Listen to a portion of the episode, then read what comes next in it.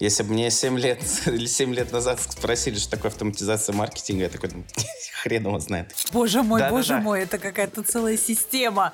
Много из того, что они делают, потом превращается в какой-то контент. Признаков, вот как выстраивать э, клиентоориентированность, да, не только на словах.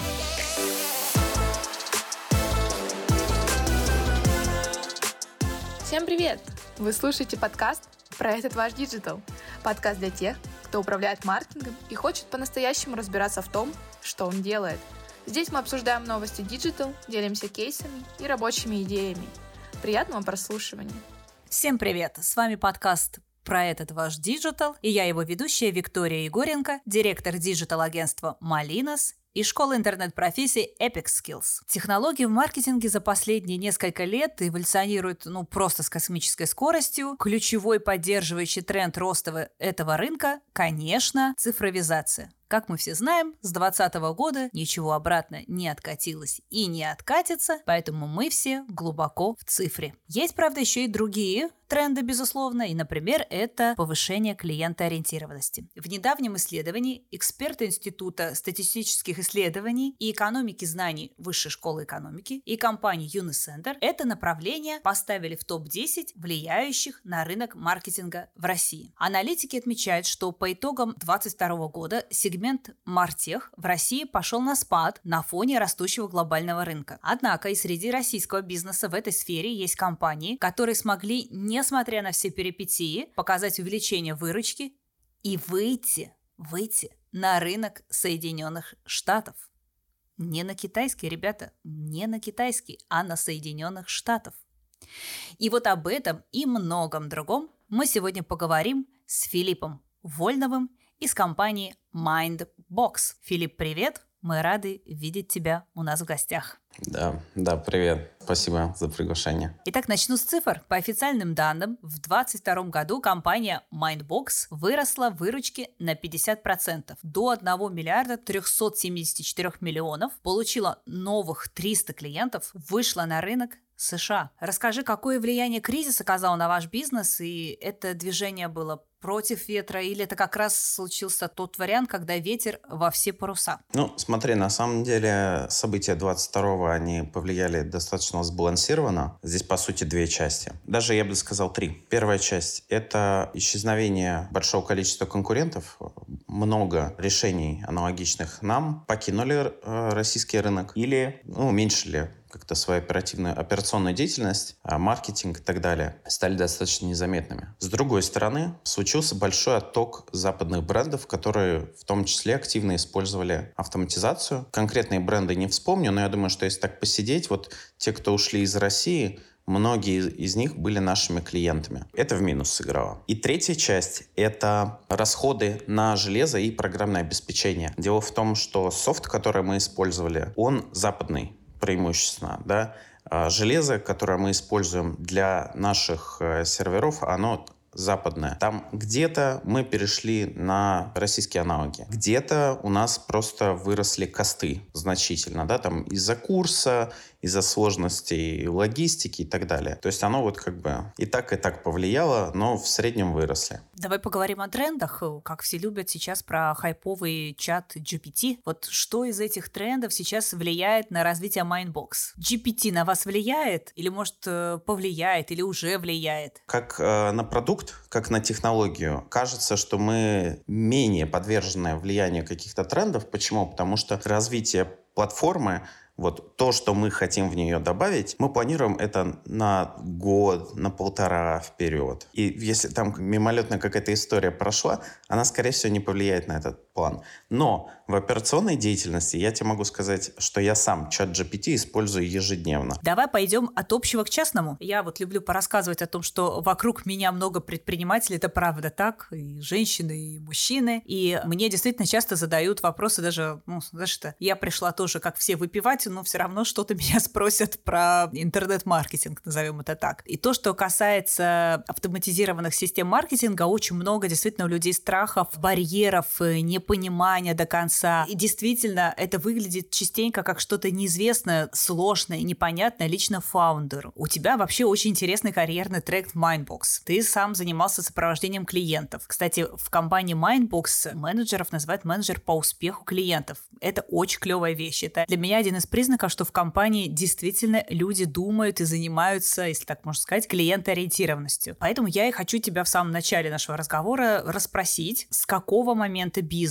предприниматель должны точно понять, что теперь ему, ну вот просто все, нельзя обойтись без того, чтобы автоматизировать маркетинг. Давай прям вот совсем. Я владелец цветочного магазина, вот мне уже пора, вот какие критерии должны быть там, выручка какая-то или количество сотрудников или какие-то другие параметры. Вот давай прям принесем пользу конкретно людям. Я думаю, что для начала надо дать какое-то хотя бы базовое описание того, что это такое, да, чтобы уменьшить уровень абстракции, потому что если бы мне 7 лет или 7 лет назад спросили, что такое автоматизация маркетинга, я такой, ну, хрен его знает. Что такое автоматизация маркетинга? И вообще, да, на, на примере Mindbox. Давайте представим так. У вас есть какой-то интернет-магазин. И в этот интернет-магазин люди заходят ежедневно, что-то в нем делают, оформляют заказы, там, не знаю, добавляют товары в корзину, в избранное, авторизуются, подписываются на рассылки и так далее. Со всеми этими клиентами можно общаться на те темы, какие, которые их, как мы думаем, могут заинтересовать. Давайте, опять же, на примере. Я клиент, который только что зашел на сайт. Вот ты сказала, цветочная лавка, отлично, потому что я как раз работал с несколькими магазинами цветов. Там зашел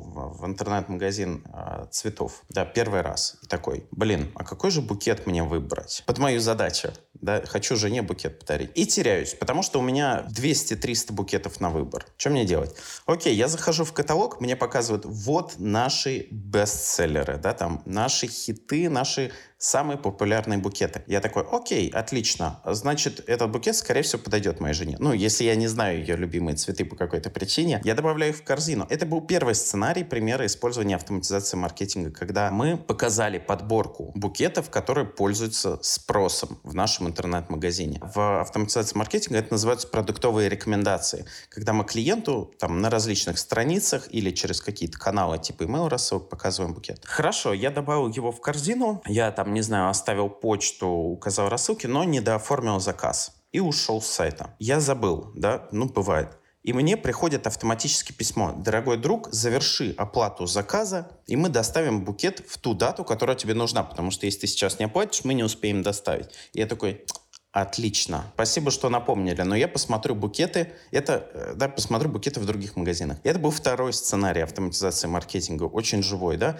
Мне пришло письмо, которое напомнило мне о том автоматически, что я не оформил заказ ну, не, не оплатил его. Но я пошел смотреть другие сайты. И если мы воспользуемся автоматизацией, предположим, что да, вот клиент в этот момент может начать смотреть другие э, магазины э, цветов, мы пришлем какую-нибудь вторую напоминалку, где скажем, друг, ты не оплатил заказ, но вот тебе промокод на твой заказ, там, не знаю, 5% скидка оформи его сейчас. Мне приходит это письмо, я такой, а, ну вот тут вы меня уже точно убедили, потому что я, скорее всего, дешевле не найду. Я использую этот промокод, оплачиваю заказ, мне доставляют цветы, все счастливы. Это был третий пример автоматизации, когда нам пришла какая-то напоминалка со скидкой, да. У маркетолога была гипотеза, что скидка будет мотивировать клиентов завершать заказ, и это сработало. И, наконец, да, прошел год, или почти год, и через год мне приходит напоминание. Друг, ты год назад оформлял своей жене букет, мы тебе напоминаем, чтобы ты не забыл, вот тебе подборка букетов. Кстати, вот тот букет, который ты э, дарил в прошлом году, а вот тебе может быть даже и промокод э, на скидку, да, на твой второй заказ. И это, собственно, еще один пример автоматизации. Вот этот вот сценарий, вс- всего четыре механики, но на самом деле таких механик могут быть сотни. Вот эти вот все сценарии использования. Такие штуки, их тяжело э, написать самим. Написать самим, как если мы говорим про программиста, который сидит, пишет код, задает логику. Когда ты хочешь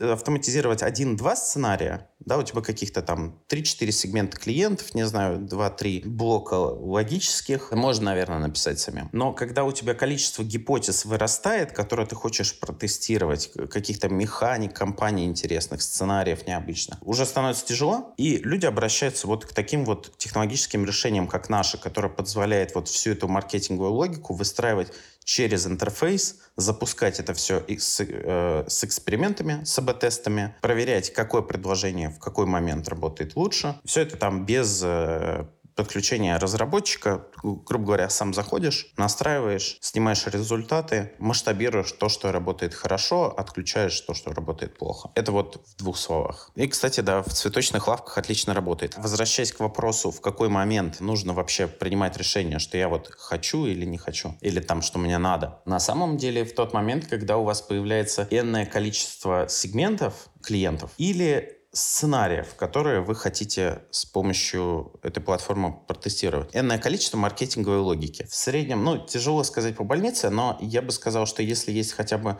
8-10 сценариев, которые можно протестировать, это уже имеет э, какой-то смысл. Но это верхнеуровнево, да, когда мы чисто принимаем решение, хотим ли мы вообще в это погружаться. Или нам хватает какого-нибудь базового email-рассылщика, где мы шлем, не знаю, письма всем, один всего попапчик, тогда можно какие-нибудь э, простенькие плагины, моды модуле там, для своего сайта найти поставить. А дальше следующая история. Дальше это все нужно посчитать в виде окупаемости. У нас есть стоимость расходов на платформу и есть потенциальная выручка, которую эта платформа может принести. Конкретно в Mindbox мы делали исследование, какую долю выручки приносит автоматизация в различных отраслях. И воспользовавшись... Эти цифры, они открытые, это можно даже у нас на сайте найти. И получив вот эти цифры, да, по примерной доле выручки от автоматизации маркетинга, можно посчитать вместе со своей маржинальностью и понять, окупится вся эта история или нет. Ну, предположим, если доля выручки по индустрии 20%, я зарабатываю 100 миллионов рублей в месяц, автоматизация мне принесет условно 20, у меня маржа там, не знаю, 5%, сколько я тогда буду зарабатывать? Наверное, 1 миллион. 1 миллион. Окей, значит, мне автоматизация принесет 1 миллион рублей чистых денег. Звучит интересно, да, там, а стоимость подписки, например, будет 100 тысяч рублей. Ну вот 100 тысяч рублей вложили, 900 тысяч рублей чистыми заработали. В случае Майндбокса все эти расчеты там помогает делать консультант по внедрению, и если будет видно, что эта история не окупается, то, как бы мы говорим, это, скорее всего, эта история не окупится. Разобрались. Спасибо, поняла. Ты начинал менеджером по успеху клиентов. Есть, вот ты говоришь, по внедрению. А ты сейчас кто? Вот ты в Америке, как, как у тебя называется должность? Просто интересно у вас, как в Майнбоксе все придумано. Конкретно в Штатах у меня должность директора в Customer Success. В принципе, сейчас я занимаюсь преимущественно тем, чем я занимался, условно, там, 6 э, лет назад в российском Майнбоксе. На самом деле приходится делать не только ведение клиента, но и в том числе расчеты по внедрению и какие-то маркетинговые задачи решать, в смысле для компании. Вот, то есть э, все подряд. Короче, стартап. Да, да, да, да, да. Это на самом, на самом деле дух, дух стартапа. То есть, если там э, российский Mindbox это уже такая устоявшаяся компания с продуманной большой структурой, это, мне кажется, у нас уже 300 человек, я, честно говоря, не помню, да, то есть в российском около 300. В американском это, конечно, дух стартапа. Да, вот это, конечно, прикольно, когда и уже компания там масштабируется, уже понятная структура, система выстроена, и в то же время она еще и стартап, да, вот это, ну, это прикольно прикольно. Новые рынки, новая география, и ты опять стартап. Ну, весело, на самом деле. Тут надо понимать, что американский Mindbox это все-таки отдельная компания, то есть у нас э, свои бюджеты, свой софт, то есть у нас вообще все свое. Единственное, что мы используем от коллег, это общую кодовую базу пока, просто потому что разделение это достаточно дорого. Ну, естественно, какая-то накопленная экспертиза, знакомство, понятно, само собой. Да. Но мы еще поговорим про Америку. Давай поговорим сейчас про другое, про ивент-маркетинг. У вас в Mindbox вы отдельно это выделяете, и у вас хорошие результаты по этой части. Для вас ивент — это прям значимый источник лидогенерации. Расскажи, как вы к этому пришли, почему вы пришли, почему именно ивенты? Поделись вот этой историей. Это, на самом деле, вся эта история с ивент-маркетингом началась, мне кажется, года 4. Я сейчас не могу немножко года путать, но я думаю, что года 4. И была она связана с тем, что у нас был какой-то устоявшийся поток устоявшийся процесс рекламы там, в Фейсбуке, в Яндексе, в Гугле и так далее. То есть эти каналы, они уже были поставлены на поток, их было относительно трудно масштабировать. И вместе с тем была целая россыпь различных мероприятий в России вообще, в Москве в частности, в соседних странах, где, как нам казалось, есть наша аудитория, с которой мы можем пообщаться. Естественно, у ивентов есть такое очень значимое преимущество над онлайном, которое заключается в том, что ты можешь найти нужного тебе человека и пообщаться с ним вживую. Это как бы сверхценно. Тогда, несколько лет назад, у нас в ивентах не было вообще ничего. Да, то есть мы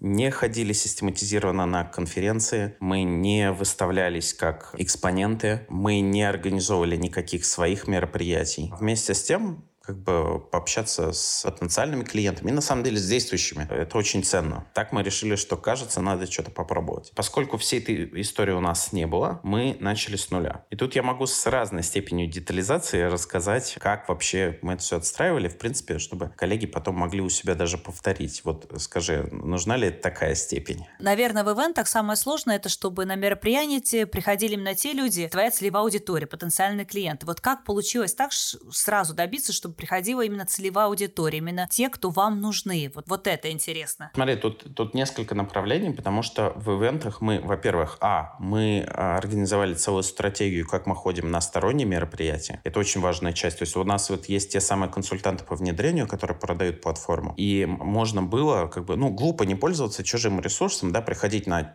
какую-то выставку и не знакомиться с людьми там. Второе направление — это наш офлайн, и там это тоже разная история. У нас есть ежегодная конференция, это очень крупное мероприятие там в офлайне в Москве. У нас есть бизнес-завтраки, у нас есть онлайн-вебинары, и как бы со всеми этими мероприятиями подход разный. Но я сейчас попробую кратко описать каждое. Прежде чем я начну, я скажу, что как мы рассчитывали вообще окупаемость всей этой истории. Мы посчитали на исторических данных стоимость одного лида. То есть сколько нам стоит вложить денег в рекламу, чтобы получить лида. Все просто. Да, там получилась какая-то сумма, я сейчас не вспомню. Исходя из этого мы поняли, ага, Значит, если мы тратим условно на сторонний билет или на какое-то наше мероприятие, там, не знаю, 100 тысяч рублей, значит, мы должны привести, там, не знаю, получить 20 следов. Понятно, что это все очень верхнеуровнево, но это какой-то ориентир. Просто, что если мы будем проводить не 20 следов, а, не знаю, 2, значит, мы, скорее всего, делаем что-то не так. Так мы себе поставили границу сверху. Дальше, значит, про то, как находить именно целевых людей. Когда мы ходили на сторонние мероприятия, мы создали огромный календарь всех мероприятий в Москве Москве, куда можно сходить. Определили для себя критерии примерные, да, то есть каких людей мы там хотим ходить. Вот заходишь на сайт выставки, кого ты там хочешь увидеть примерно, чтобы понять, целевое мероприятие или нет. То есть какой-то, допустим, медицинская выставка, вот если она для врачей, то это не целевое, а если она для директоров по маркетингу, то это уже другая история. Окей, мы составили календарь, и мы начали отправлять людей на каждое более-менее такое приличное мероприятие. Выставляли им условные ожидания по тому, сколько визиток они они должны принести. Мы как бы не форсировали эту историю, потому что иначе она сфокусирует человека на другом, вместо того, чтобы ценно общаться там с одним-двумя, они будут носиться за визитками. Нет, просто ориентир. После того, как человек возвращался с мероприятия, просили дать его ревью, типа оцени э, мероприятие, количество людей, качество докладов, что за люди, да, какие роли, это э, люди, принимающие решения, или нет. Понятно, что это все субъективно, но мы доверяем как бы нашим консультантам их чутью. Потом мы это все заносим и принимаем решение, мы на следующий год идем на это мероприятие или нет. Если в сухом остатке внешние мероприятия, насколько они целевые, оценивались субъективно тем человеком, который отправлялся на это мероприятие, он давал ревью, и после этого мы понимали, дальше будем ходить или не будем. Дальше идет, идут наши мероприятия. Есть у нас такие полузакрытые, это бизнес-завтраки, какие-то доклады. Здесь мы работаем только по приглашениям, то есть мы приглашаем приглашаем сами. А наши консультанты по внедрению сами определяют, кого они хотят пригласить на эти бизнес-завтраки. У нас ограниченная вместимость, это типа 40-50 человек, да, то есть мы ограничены пространством. И, конечно, ограничены квантом внимания консультантов, которые тоже на этом мероприятии присутствуют. То есть ты можешь поговорить с пятью людьми качественно, но с двадцатью ты уже не можешь. То есть мы не можем взять больше помещения, потому что это не имеет смысла. Консультанты все равно не смогут обработать. Консультанты приглашают людей, с которыми хотят пообщаться. Таким образом, образом, там всегда целевые, да. Есть, конечно, конференция. Конференция история уже потяжелее. Там комбинированный подход. Мы, во-первых, запускаем рекламу в целевых сообществах. Там, на самом деле, много работы, чтобы понять, где рекламироваться, и чтобы это была целевая история.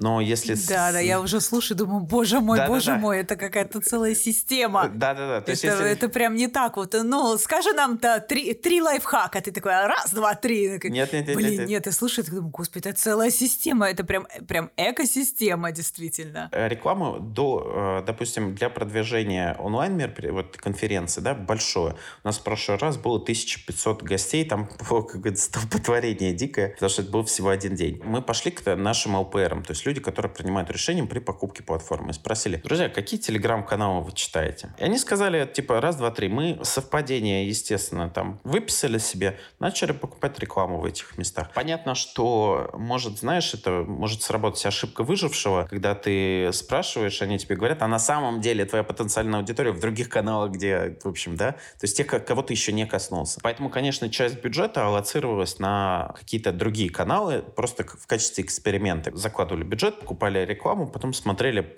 что за люди регистрируются, какие у них роли, что за компания и так далее. То есть тут как бы надо экспериментировать тоже. И, конечно, по приглашениям мы очень много людей, вот из 1500 гостей мы очень много пригласили сами всех наших действующих клиентов, много потенциальных и так далее. С вебинарами самая тяжелая история, потому что до февраля 22 естественно, это была таргетированная реклама в Фейсбуке, и там как бы уже, знаешь, уже годами выточенные лука-лайк аудитории, там как бы тяжело пригласить не тех. Но даже если на самом деле тебе не целевой человек зарегистрирован, регистрируется, то как бы, ну, не страшно. На онлайн-вебинаре у тебя нет никаких ограничений по вместимости. Просто не хотелось бы расходовать рекламный бюджет как бы на людей, которым не будет интересно решение. Но когда у тебя луковая аудитория, такой проблемы нет. А сейчас, ну, я на самом деле до конца не знаю, вот я уже отошел от этой истории, до конца не знаю, к какому решению пришли ребята сейчас, но это все-таки там рекламы, в том числе на широкие аудитории, там с целевым, вот это, с попаданием в сегмент там уже тяжелее. Но вместе с тем у нас есть база клиентов, которые которые ходили на наши мероприятия раньше, они давали разрешение на получение рассылок, мы их приглашаем. И это, знаешь, работает как сарафанное радио. То есть есть какие-то ценные мероприятия, которые мы организовываем, и люди сами, друзей, там, коллег на них приглашают. То есть так тоже работает. Мы поняли, что это, да, не просто два раза замутить какое-нибудь мероприятие, это целая схема, и у вас оно посчитано, целая система. И я знаю, что у вас еще есть э, комьюнити, очень клевое, да, я уже помню, тебе говорила, что, слушай, вообще мне понравилось, а оно у вас такое качественное, и видно, что люди там действительно общаются, и как бы это не просто модная тема, да, сейчас вот модно у всех быть, ком... чтобы у всех было комьюнити, растить комьюнити, создать комьюнити. Я не просто какая-то девочка, а у меня есть свое комьюнити, да,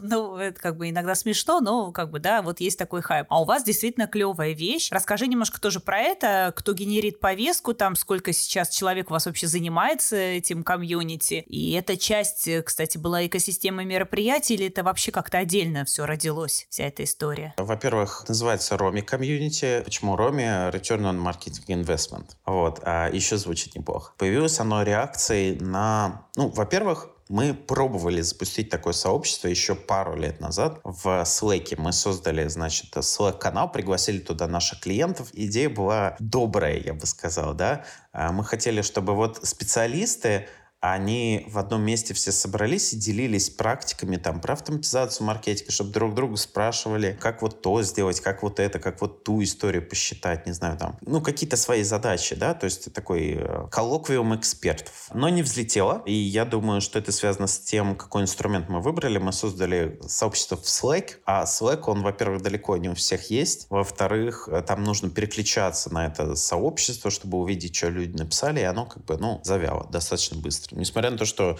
а, мы туда собрали 300 человек, что ли. Второй подход, второй подход к снаряду, он оказался значительно более успешным. Во-первых, он был реакцией на отключение Фейсбука и Гугла, потому что мы потеряли возможность касаться вот этой нашей целевой аудитории через э, Facebook. Ну, все равно хочется поддерживать контакт э, с людьми, делиться историями успеха, там, не знаю, просто спрашивать, как дела. Раньше это можно было через, ну, задавать какую-то повестку через рекламу в Фейсбуке, а сейчас как бы нет. И людям, кстати, стало тяжело, потому что вот э, раньше Facebook не был заблокирован, да, не нужен был VPN. Ты заходишь, там переписываешь, там всегда какие-то живые треды, дис, ну, дискуссии, споры, вопросы. Сейчас, не знаю, как тебе, на мой вкус, ну, меньше этого стало в российской части Фейсбука. А мы же за движуху. Поэтому организовали сообщество. Она уже, уже в Телеграме. Уже в Телеграме. То есть э, уже как бы инструмент, который точно есть у всех, он не заблокирован. Мы хотели, соответственно, ну, вот такую историю, чтобы поддерживать контакт с действующими клиентами, с потенциальными клиентами, с теми, кто вообще никогда не будет клиентом. То есть на, сам, на самом деле критерий клиент не клиент, он да, такого Нету критерия. Но сообщество мы стартанули с людьми, которые мы знаем, что они классные профессионалы. Мы с ними там активно общались при подготовке докладов, не знаю, на выставках. Ну, просто знаем, что это хорошие люди, хорошие специалисты. Начали с них, а потом постепенно открыли уже возможность самому присоединиться. То есть мы сделали сайт, на сайт ты заходишь, ты читаешь, про что это сообщество, и можешь оставить свою заявку. Каждую заявку смотрит наш издатель Сема Семочкин. Он на самом деле и автор этого сообщества. И как бы говорит, да, нет, да, да, нет, нет. Там есть как, э, достаточно жесткие, на мой взгляд, критерии для того, чтобы человек прошел. Платить там никаких взносов, ничего не надо, но ты там должен быть э, специалистом, должен быть представителем бизнеса, причем не агентского, если я правильно помню. Этот бизнес, он должен быть определенного размера, а, просто потому что, ну, если мы всех туда будем да, добавлять, то ну, условно, есть владелец одной шаурмичной, и есть, там, не знаю, семио детского мира. Ну, естественно, они будут говорить на разных языках, им будет тяжело. Ну вот, какая-то такая история. Направь меня немножко, я вот как бы тезис написал. А... Не, ну как бы да, ты все рассказал. Мне тут кажется, да, просто это действительно клевая вещь, она не у всех получается, э, комьюнити, но все туда побежали, да, со страшной силой. Ты меня сп- спрашивал, кто повестку управляет. Да, кто, кто, да, кто генерирует повестку, и вот я поняла, что один человек всем сейчас вот курирует всю эту историю, да, ты сказал. Повестка. А изначально повестку задавали мы. Вообще, какой формат общения в сообществе? Есть несколько форматов. Первый — это ежедневный чат в Телеграме. Там постоянно какие-то переписки, люди задают друг другу вопросы, стараются помочь. Вопросы иногда бывают просто какие-то крышесносные по сложности, я там даже не вспомню, но реально очень необычные. Второй формат — это онлайн-встречи. Они идут не под запись, то есть мы говорим, друзья, вы можете обсуждать все, что вы хотите, да, то есть это такая кухня, знаешь, такая кухня в коммунальной квартире. Все собираются, начинают, значит, житейские истории обсуждать обсуждать не под запись, оно может присоединиться, соответственно, человек из любого другого региона, России или других стран. Там есть модератор, от нас. Ну, сейчас мы поговорим про людей, которые участвуют. Но в целом там прекрасно сообщество само справляется с повесткой, потому что у нас есть некоторые активные участники, которые сами могут замодерировать кого хочешь. Есть третий формат. Это офлайн встречи. Они проходят раз в месяц. Мы снимаем помещение, ну, какой-то, да, там, человек под 50. И происходит обсуждение. Значит, как формируется повестка для Zoom встреч, для офлайн встреч? Изначально мы задавали, но достаточно быстро мы перестали это делать. Теперь э, повестку задают участники участники. То есть накидывается список тем заранее, то есть, да, модное слово, адженда. Накидывается адженда для этой встречи. И потом при участии нашего модератора, вот участники сообщества на этой встрече обсуждают по пунктам. Там, сначала могут одну тему, потом вторую. Иногда форматы меняются, да, там люди разбиваются, например, на кружки. Кому-то интересно маркетплейсы обсудить, кому-то там, не знаю, рекламу в Яндекс Директе. То есть в целом повестку и формат на самом деле модерирует уже сообщество. Что еще интересно, вот у нас насколько активные участники, там, значит, один участник собрал кофе-бота. Знаешь, вот есть вот эта вот история с рандом кофе кофе. Вот он собрал кофе-бота для участников в раме сообщества, ты там подписываешься на этого бота, и он тебе еженедельно выдает какого-то одного специалиста из роме сообщества, с которым ты можешь ну, встретиться, пообщаться банальная история, но круто то, что вот человек проявил инициативу. И там, на самом деле, таких штук э, куча. Ну, надо просто посидеть, вспомнить. Сколько людей занимается всей этой историей? Есть вот издатель, да, Сема Семочкин. Он как бы вот идейный вдохновитель, да, и фактически менеджер всей этой истории. И в том числе, да, людей модерирует. Заявки. Модерирует, не людей, заявки. Есть у нас менеджер сообщества, которое, соответственно, во-первых, модерирует чат сам, в том числе участвует в модерации встреч. У нас есть отдельный человек, который занимается вот чисто модерацией встреч. Он, он же и консультант по внедрению. У нас есть также редакторы, там авторы-редакторы нашего журнала. Это, да, да, это параллельная ветка. Люди, которые помогают какие-то материалы писать после встреч. Потому что некоторые, некоторые контент-единицы, назовем их это так, которые выдают вот, участники сообщества, их потом реально классно переупаковать в какую-то обучающую статью, просто вот в статью опыт, и к этому уже подключать подключаются авторы. У нас есть, соответственно, ивент-менеджеры, которые организовывают вот всю, всю эту офлайн тусовку то есть это же там... Ну, одно дело просто место снять, да, другое дело найти классное место, где приятно провести время, да, все это организовать, чтобы, ну, был какой-то минимальный стол. Ну, знаешь, с одной стороны, может быть, если мы уберем за скобки фот, фонд оплаты труда, то это как бы не, недорого. Ну, потому что тебе, по сути, из-за расходов у тебя там, не знаю, чат-бота написать, страничку собрать и, ну, место какое-то на 4-5 часов арендовать в Москве на 50 человек. Это, это реально нет. Ну, и, и там минимальный фуршет. Это может быть, я не знаю, 100 тысяч рублей. Навер- наверняка дешевле. Да, и по верхней границе. Но если ты фот подключишь в эту историю, то она уже становится менее дешевым, конечно. Да, если все ресурсы, да, посчитать, время, люди, то да, это все такая игра. Но это игра в долгу. Это как долгосрочные отношения. И тут как бы оно, возможно, действительно того стоит для бизнеса.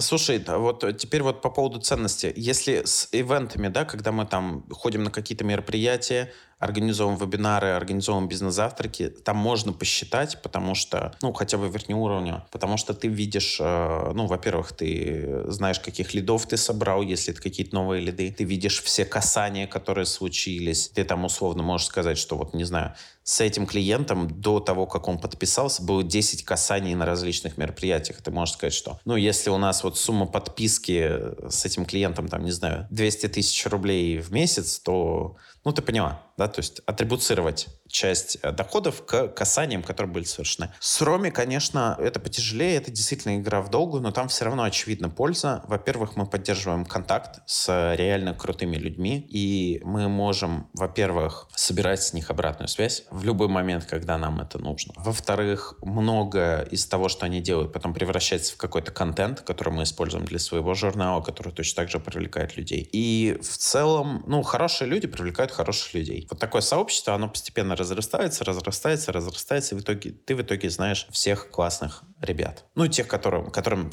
показалось интересным сообщество, они присоединились. Как-то так. Но да, это игра в долгую, тяж, более тяжело измеримо. Ну, недаром вы клиентоориентированы, да? Мне кажется, это один из э, признаков, вот как выстраивать э, клиентоориентированность, да, не только на словах, а вот, вот, вот оно реально у ребят действительно выстроенная работа, система выстроена вокруг клиента, да, что назовем это так. Давай сейчас вот это перелетим через океан, Can. да, и поговорим про Америка. Да, сейчас ты отвечаешь за развитие бизнеса в США. Это интересно, это интересно. Развитие бизнеса в США, это интересно. То есть сильное, сильное, сильное выражение, но да. Ну, давай хорошо, так, давай верить в это все вместе. Расскажи, я знаю, что это у вас не такое не поспешное решение в связи с э, событиями прошлого года. Это, О, да, нет. это вы действительно целенаправленно, был ваш шаг, это бизнес развития Майндбокса. Расскажи, например, почему этот рынок не Европа, например, да, нам всегда кажется, что Европа нам ближе. Хотя сейчас мне все говорят, забудь ты про Италию, Китай, Индия, вот наш э, будущий рынок. А вы в Америку. Вот расскажи, почему все-таки Америка? Много причин. Да, во-первых, мы действительно готовились к этому выходу очень долго. У нас пер- там первая попытка выхода была вот что-то типа три года назад мы начали с Великобритании, оценили как бы свое качество продукта относительно конкурентов, поняли, что мы не готовы, ну, как бы там, чтобы продукт вот такого масштаба, то есть у нас сотни экранов, да, на платформу, то есть в Майнбоксе, как в продукте, сотни различных экранов, сотни возможностей, там десятки модулей, короче, дофига всего. И вот эта история, она должна быть понятна западному пользователю. И я говорю сейчас не только с точки зрения того, что она должна быть хорошо переведена на английский язык, хотя это вообще отдельная история, да. Это, я, я, я могу сказать, что локализация продукта это не просто вот типа раз сделал и все, ну перевел. А там на самом деле много своего контекста накладывается, потому что там, не знаю, американцы по-другому называют те или иные вещи. Они по-другому там в других частях интерфейса привыкли видеть какие-то элементы. Там много всего. Да, поэтому просто так, как мне кажется, и вот с таким большим продуктом, ну, не знаю, каких исполинских усилий стоит приложить, чтобы вот выйти поспешно. Поэтому мы к этой истории готовились достаточно долго, и второй раз идет уже лучше, чем в первый. Значительно. Теперь по поводу того, а почему, собственно, США, а не, например, Китай? И здесь много, много причин. Во-первых, нас интересуют рынки, которых интересует э, рост именно эффективности. Это первый момент. То есть, э, когда чуваки говорят, окей, у нас уже все есть, а теперь мы хотим из того, что у нас есть, выжить больше эффективности. Когда у тебя речь идет просто о развивающихся рынках, то там немножко другая философия, там условно на охваты работают, то есть растут, растут, растут, могут даже деньги жечь, быть максимально неэффективны с точки зрения операционной, но при этом расти. Да, там я, я не очень большой эксперт в этой истории, но вот так, так я вижу. Второй момент. В рынке, вот, допустим, ну, Китай под вопросом, я не знаю ничего про него, поэтому не буду говорить, но рынок Европы, он достаточно фрагментированный, в том числе с лингвистической точки зрения. То есть здесь у тебя Франция, здесь у тебя Германия, здесь у тебя Великобритания, здесь, не знаю, Испания. Все говорят на разных языках, Штатах, да, английский он как бы общий, но все равно барьер есть. В Штатах все говорят на английском. Если ты знаешь английский, ты говоришь с тремя стами миллионами людей. И еще Великобритании. Ну, еще там ряд бывших английских колоний. Значит, это еще один плюс. Третье, по моим ощущениям, мы на высококонкурентных рынках, ну, как бы нам нужна конкуренция. Это очень странно звучит, но нам нужна конкуренция, чтобы быть эффективней. Потому что мы тогда развиваться начинаем быстрее. Мы смотрим на конкурентов, такие, блин, нам вот этого, вот этого, вот этого не хватает, надо срочно догонять. Кстати говоря, в России долгое время было именно так. Мы, с одной стороны, были э, чемпионами, локальными. С другой стороны, были очень сильные конкуренты, которые как бы ну, не хуже нас по качеству продукта. И мы как бы мы фокусируемся на потребности клиента, но мы все равно иногда поглядываем, да, и такие, блин, вот этого нам не хватает, нам стоит это лучше. Вот в Америке очень высокая конкуренция. И четвертое, сам по себе рынок штатов, он огромен. А, я вот мне кажется, полгода назад сидел, смотрел какие-то выкладки. Там вот рынок e-commerce, не соврать, в 20 или в 30 раз больше, чем в России. Несмотря на то, что население, население, да, там кажется, как будто бы всего в два раза больше, да, примерно. А рынок в десятки раз больше. И, значит, есть спрос на автоматизацию всей этой истории, да, то есть если у тебя есть много e-commerce, много ритейла, а мы специализируемся и на том, и на, и на другом, вот, то как бы спрос будет. Это как мне кажется, основные причины. Ну и куль- культурная, конечно, да, там совсем кратко скажу. Да, да, в чем разница вот подходов, э, все-таки другой менталитет, вот да, то, что ты начал. На самом деле вот про другой менталитет, он, как мне кажется, я еще слишком мало времени провел, слишком мало времени общался, чтобы однозначно сказать о какой-то разнице, которая прям заметна. Она определенно есть в том, как э, люди ведут сделку, в том, как люди принимают решения, оценивают эффективность. Там много каких-то моментов. Я бы не сказал, что она различается настолько, что тяжело найти общий язык. И, наверное, это и есть преимуществом. То есть в целом американцы нас понимают, когда мы говорим о том, какую ценность мы своим продуктам приносим. И это немножко формулировки немного другие, да, позиционирование немножко другое, но ценность они понимают. И это, наверное, тоже преимущество Штатов. И еще одно тоже преимущество. В Штатах в целом неважно, кто ты, откуда ты, насколько хорош твой английский, делаешь ты ошибки или не делаешь. Барьер ниже. В той же Великобритании, по опыту моим, моего коллеги, да, я там сейчас не, не за свой говорю, подчеркиваю, более высокий запрос ко всему, к тому, как ты говоришь, какие ошибки совершаешь. Это очень важно, да, потому что банально житейски в переговорах может сковывать тебя, когда ты боишься совершить ошибку грамматическую. Это отвратительно. Ты сразу всей своей харизмы какой-то, если она у тебя есть, лишаешься. Когда ты говоришь с американцами, потому что сами американцы вот у нас э, уже пара десятков клиентов. Кто-то из Бразилии на самом деле, кто-то из Украины приехал там много лет назад кто-то русский, кто-то родился в США, да, там, и как бы уже бог знает какое поколение. То есть это котел. Это комфортно, потому что у людей нет предубеждений. Вот, это, мне кажется, важно. Не знаю, как бы, как в остальных рынках. Возможно, в Китае, скорее всего, в Китае, например, совсем другая реакция на то, что ты человек, приехавший из-за границы. Я так думаю. То есть это спорно, да, надо людей спрашивать с таким опытом. Но в Америке, я могу точно сказать, что в Америке таких предубеждений нету. И это снимает какие-то ограничения культурные. А мы возвращаемся к автоматизации маркетинга.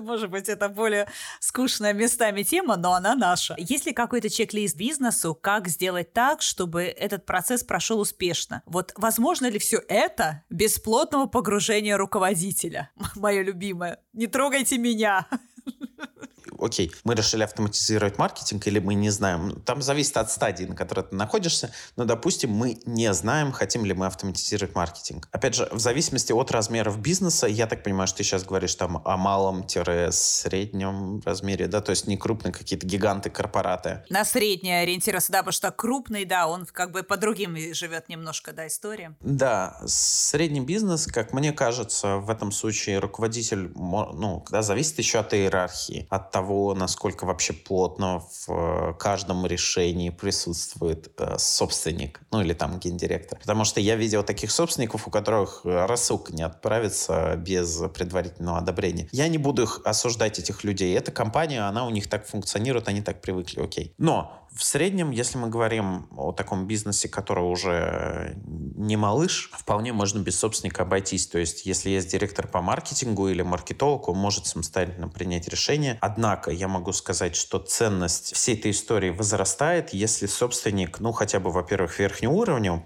понимает, а во-вторых, если он готов делиться идеями. Есть такие собственники, которые понимают, для чего автоматизация маркетинга нужна, да, и, может быть, они там, не знаю, не запускают руками рассылки, рук, руками ничего не делают, но у них есть уникальное свойство, которого может не быть, например, у маркетолога. Как правило, собственники идеально знают своего клиента, что он хочет и в какой момент. Потому что у собственника есть вижен вот какой-то, знаешь, там, не люблю это слово, но да, вижен, там, на 10 лет вперед он представляет себе, как будет выглядеть его клиентский сервис, да, как он мечтал бы, чтобы мы, а, чтобы вот его магазин обращался со своим клиентом. И поскольку автоматизация маркетинга это про личное общение, какие-то персональные скидки, про помощь, помощь, то у собственника могут быть идеи, которые можно реализовать с помощью автоматизации, и нужно просто обратиться к нему, посоветоваться, и вот он их тебе накидает. Поэтому ценность подключения собственника вот даже к процессу генерации гипотез — это очень крутой шаг. Он может э, качественно повысить вот вообще всю стратегию коммуникации с клиентом. Базово, хотя бы верхнеуровнево, да, стоит подключаться, если мы говорим о среднем бизнесе. В целом внедрение может пройти без него, потому что есть э, готовые практики, готовые решения, как использовать автоматизацию, чтобы заработать э, ну, достаточное количество денег. Теперь по поводу чек-листа. Первое, это нужно составить список гипотез, которые хочется протестировать. Любые,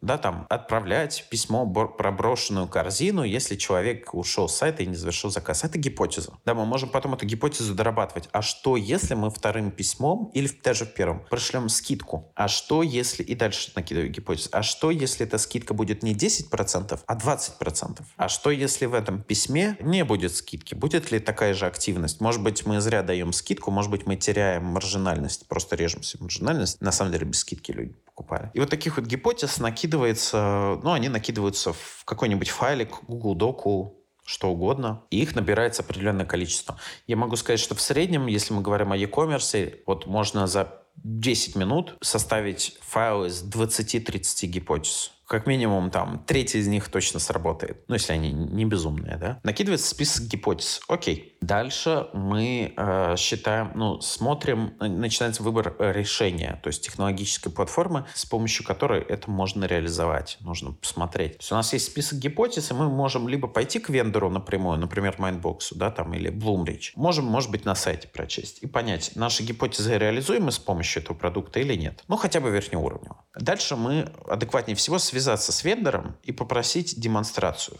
Говорите ему, друзья, у нас вот 30 гипотез, покажите нам, как реализовать десяток из них с помощью вашего продукта. Это очень важно, потому что все вот эти технологические решения, они очень похожи друг на друга, если ты не разбираешься. То есть все говорят, что у них есть триггерные рассылки. Но, как сказал Чапаев, есть нюанс. Поэтому нужно подходить к вендору и говорить, друг, покажи мне, как это делается. И он тебе покажет. И там сразу либо вылезут костыли, либо будет удобно и комфортно, либо кажется, что что-то вообще нереализуемо, да, и на самом деле не имеет смысла смотреть платформу дальше. Окей, вы выбрали платформу, где, как вам кажется, то, что вы хотите, реализуется удобнее или быстрее всего. Здесь надо смотреть на типа на time to market, то есть как быстро реализуется гипотеза. Гипотетически можно какую-то компанию запустить, ну, наверное, везде. Вопрос в количестве костылей и количестве сил, которые на это требуются. Окей, мы выбрали платформу, где то, что мы хотим, делается быстрее всего или удобнее всего для вас. Дальше уже считается окупаемость. Мы смотрим на стоимость подписки риски это замечательное технологическое решение и смотрим на нашу маржинальность и потенциальную выручку со всех этих гипотез. Если окупается, ну классно, едем дальше. Важно еще вот в чек-листе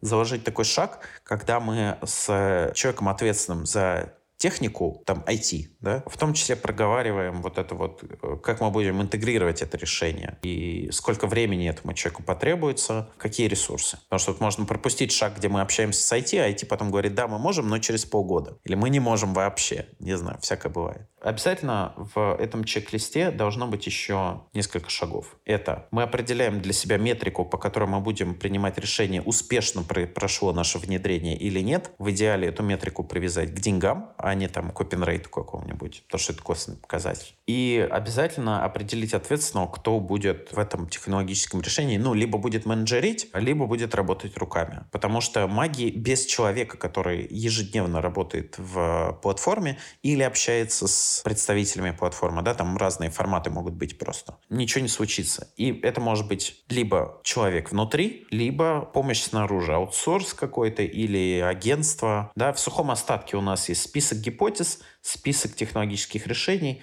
метрика, на которую мы смотрим, человек, который работает руками, человек, который отвечает за внедрение. Вот такой вот чек-лист. Вот если вот это вот все есть, скорее всего, состав... ну, будет успех. Поняла, спасибо. Ну и наш любимый вопрос. Автоматизация маркетинга в инхаусе или в агентстве с подрядчиком? Зависит. Ну, смотри, на, на самом деле это и то, и то, и другое решение, они удобные достаточно, и работоспособных я видел как бы и того, и другого. Преимущество, если мы говорим об агентстве, тут просто несколько проще, поэтому начну с агентства. У агентства, как правило, есть накопленная экспертиза в автоматизации, которую они могут, скорее всего, подтвердить историями успеха, кейсами. Вот я там работал со многими агентствами, и я знаю, что если клиент, если бизнес подпишется с этим агентством, там будет успех. Ну, если бизнес сам заинтересован. Проблема в том, что, скорее всего, эта вся история дороже, чем человек внутри. И это все-таки не ваша экспертиза. То есть, если вы откажетесь от агентства или оттуда уйдут ценные люди, которые в этом разбираются. Потому что агентство — это всегда люди. На самом деле, конкретные какие-то персональные. Если уходят из агентства, то вы как бы, ну, мож, можно остаться без штанов auf. Условно. В принципе, человек внутри может уйти,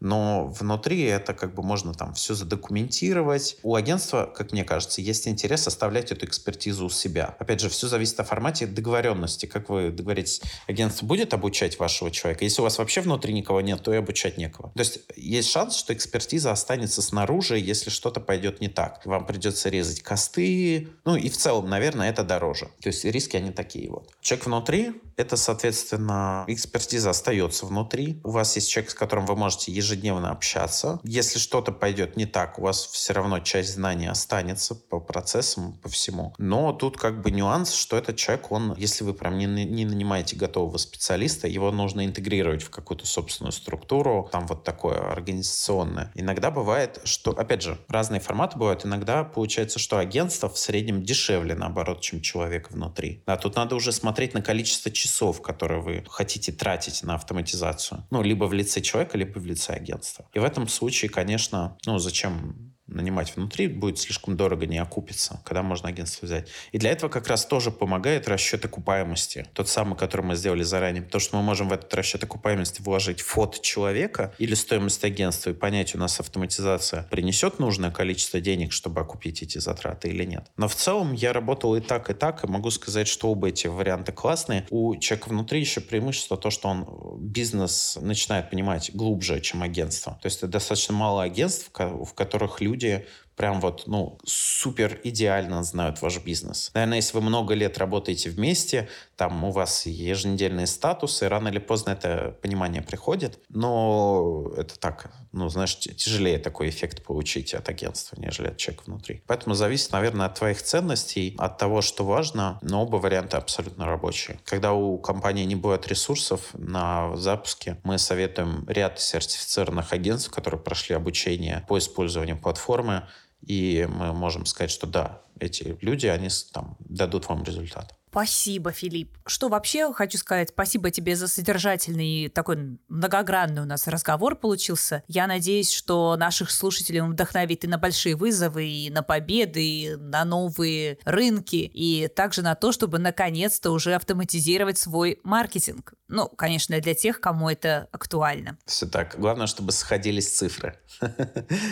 Да, это, да, хорошее. Я тоже сделала вывод из сегодняшней нашей беседы. Все-таки все надо считать, и оно таки все можно посчитать. Филипп, спасибо. Спасибо вам. С вами был подкаст про этот ваш Digital, и я его ведущая Виктория Егоренко. До новых встреч. Это был подкаст про этот ваш Digital.